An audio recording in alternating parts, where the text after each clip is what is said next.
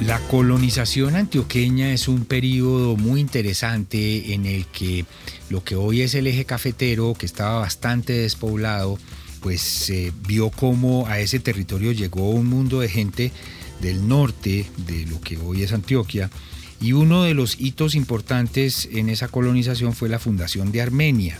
Ese es el tema de hoy en La construcción de un país, la serie que hacemos semanalmente en Bitácora con el historiador Germán Mejía Pavoni. Germán, buenas noches. José Vicente, buenas noches. ¿Está de acuerdo con que la fundación de Armenia es uno de los hitos importantes en ese periodo de la colonización? Sin duda, teniendo en cuenta que Armenia es la tercera, porque Pereira lo fue antes y Manizales lo fue antes, 1848, 63, 89.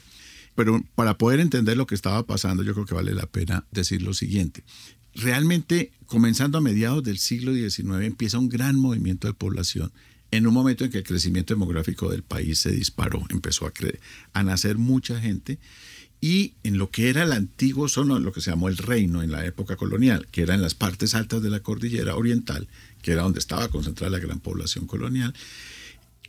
O sea, Bogotá, Tunja. Todo lo que va hacia el norte, claro, todo, esto que va hasta Pamplona empieza a no haber espacio para todo el mundo y se empieza a votar gente. Y lo mismo va a pasar en la montaña antioqueña.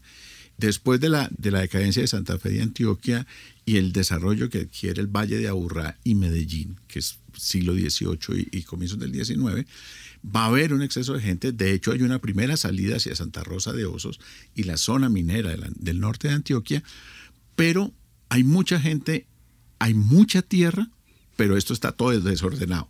Entonces, el Estado y el Estado colombiano hacia mediados del siglo va a lanzar una política de colonización de baldíos enorme. Y le va a decir a las personas, ustedes salgan, métase al monte.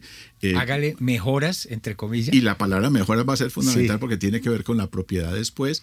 y eso es suyo y empieza a reglamentar este proceso. Y, el, otro verbo era desmontar. Desmontar, claro. Que hoy en día sería el desmontar para los ecologistas. Eh, los ecologistas sería terrible porque el himno antioqueño es un hacha al hombro tumbando monte. Es, es que eso fue lo de la época.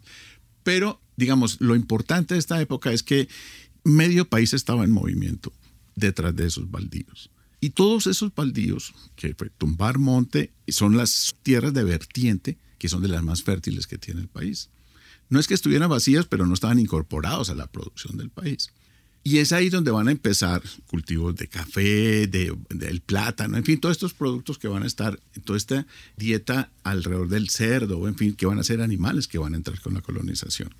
Y lo que era el centro del país, que hoy es Calda, Risaralda, el Quindío, el norte del Valle, el sur de Antioquia, el occidente del Tolima, parte alta de la cordillera del Huila, en fin, todo eso fueron zonas de colonización de baldío. Lo mismo va a pasar en Cundinamarca. En Cundinamarca pasan cosas muy simpáticas, bueno, en otras partes del país también. Si tú empiezas, coges por la autopista Medellín y tú llegas a La Vega, estás en el siglo XVII más o menos. Pero antes de llegar a La Vega pasas por San Francisco, que es del siglo XIX. O Subachoque, que es colonial, pero Rosal no. En fin, es un país que tenía unos pueblos del siglo XVI y XVII. Y después le intercaló otros. Y después le intercaló otros porque fueron procesos de poblamiento distintos y eso va a pasar en muchas partes. Entonces se llena y se llena con un propósito que yo creo que fue deliberado de parte del Estado, que era crear una capa de población de campesinos propietarios de medianas propiedades para crear una república más democrática. Eso fue deliberado, está en el proyecto de las reformas liberales de mediados del siglo XIX y va a impulsar todo eso y lo va a acompañar una legislación propicia para los baldíos. Lo único que tú tenías que hacer era llegar a un lugar, tumbar el monte, plantar y después de hacer eso, reclamar. Eso le puso límites el Estado. Pero muy rápido empieza a aparecer algo, y es que si tú no fundas un poblado relativamente cerca, ¿tú qué haces? Pues estás solo, te mueres. Y lo que tú cultivas, después de que sacan lo de la comida, ¿qué haces con eso? Y si empiezas a, cultivar café o empiezas a cultivar otras cosas que puedan ser comercializables, pues ¿qué haces con esos productos? Y además, ¿cómo te abasteces de ropa o de drogas, de, de lo que sea? ¿Y a dónde mandas a estudiar a tus hijos? Entonces, necesariamente las poblaciones surgieron. Y todos estos terrenos se llenaron no solo de tierras, de propiedades de campesinos, sino también de poblados. Y en esa lógica es que aparece Armenia. En este camino hacia el sur, si uno mira un mapa de Colombia, primero va a estar saliendo desde Sonsón, o sea, saliendo del sur de Antioquia, lo primero que uno se encuentra es Manizales. Camina un poquito más y está Pereira. Entre Manizales y Pereira está 1848 a 1863. Y camina un poquito más al sur y llega a 1889, Armenia. Con una característica, y es que el momento en que Armenia se decide fundar, que es la misma lógica, crear un pueblo para que todos los que habían alrededor, ah, ah, sí, todas estas tierras que ya estaban listas para el cultivo, en fin, estaban preparadas, se necesita el pueblo que sirva de lugar de, de manejo, de gobierno, de intercambio, pero en un nudo de caminos. Claro. que es lo que es Armenia hoy en día. Claro, Germán, es que usted confirma una cosa que a veces se olvida en este mundo en el que andamos y es que la ciudad es un buen invento, las ciudades se necesitan. Desde mi punto de vista es el mayor invento humano. La naturaleza no produce ciudades. O sea, esto es 100% humano. Sí, las abejas tienen colmenas y todo eso, uno puede empezar a, a elaborar a partir de ahí, pero la ciudad es, producto de una necesidad humana y es que los seres humanos para sobrevivir tenemos que estar en grupo. Claro. Solo, solo nos morimos. Y hay ciertas cosas que solo surgen si hay aglomeraciones de personas. Hay otras que no pueden surgir, las universidades, los hospitales grandes, los centros de investigación, las bibliotecas. Lo que quieras, lo que quieras a partir de ahí. Y Armenia va a tener esa función. Es un sitio de gobierno, un sitio donde se dirimen problemas porque hay un abogado, hay un juez, hay un alcalde. O sea, empieza a ver la presencia del Estado, por supuesto. Donde hay tiendas, te abasteces. Quiere decir que hay una circulación de llegada y una de salida, porque si yo traigo productos es porque alguien tiene plata para comprármelos, entonces tiene que estar sacando algo para poder tener eso.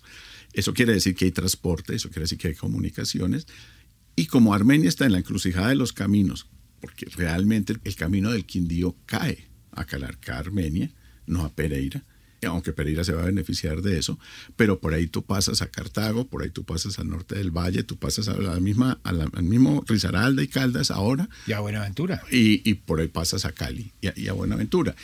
Para esa época ya se sabía, para 1889, que iba a haber un ferrocarril que iba a buscar. Todavía era una idea, pero el Magdalena está relativamente cerca, aunque es Manizales la que más se va a beneficiar por el cable que va a llegar a Mariquita, pero Armenia va a atar su suerte realmente a la cantidad de personas que están viviendo en el campo y a la cantidad de personas que van a circular por los caminos que confluyen en Armenia.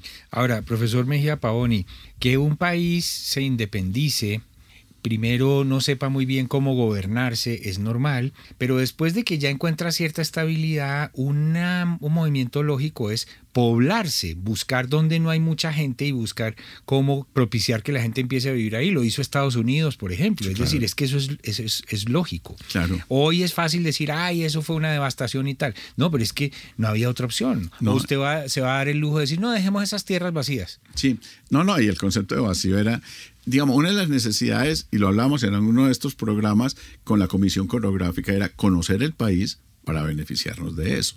Cuando estos geógrafos recorren el país a pie, los informes que dan es por aquí debe haber un camino, este es un sitio bueno para una población, aquí viven unas personas que tienen estas características. Eso es lo que es coreográfico. O sea, es, era se, cultiva tal cosa, hay agua o no hay agua. Aquí hay quinas, aquí hay tabacos, aquí hay oro. Sí, así lo de las minas fue fundamental. Entonces era, señor Estado, métale a esto. Entonces lo que necesitar es gente, pero el gran cambio demográfico del, 18, del siglo XVIII al XIX es que en todo Occidente, creo que es mucho más grande que Occidente, cambian los ritmos de nacimiento de personas y empieza a multiplicarse la población muy rápidamente.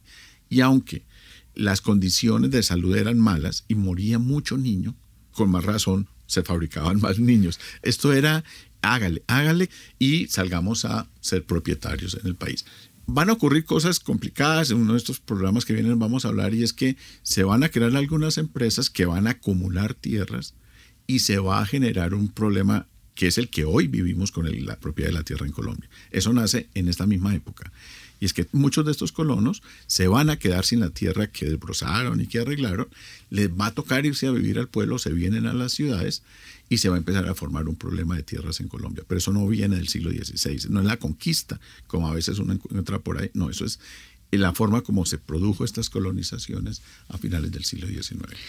Bueno, pues a partir de la fundación de Armenia, como un hito que forma parte de un eh, fenómeno mucho más grande, pudimos conversar en esta entrega de la construcción de un país sobre este gran eh, periodo de la llamada colonización antioqueña, aunque después de conversar con el profesor Mejía veo que es una colonización más generalizada. Sí, sí, Fue enorme, por ejemplo, en, las sabanas del interior de la costa, lo que hoy es Sucre, lo que hoy es el, todo el valle de Yupar, o sea, la colonización antioqueña hacia el norte fue grande, la cundinamarquesa hacia la vertiente, la santanderiana fue enorme, hacia Mérida y hacia las vertientes al Magdalena. Todo el país estaba en movimiento, todo el país andino y empieza a colonizarse el piedemonte llanero y selvático. La construcción de un país con el historiador Germán Mejía Pavoni todas las semanas en Bitácora. Muchas gracias y hasta la próxima. José Vicente, un gusto.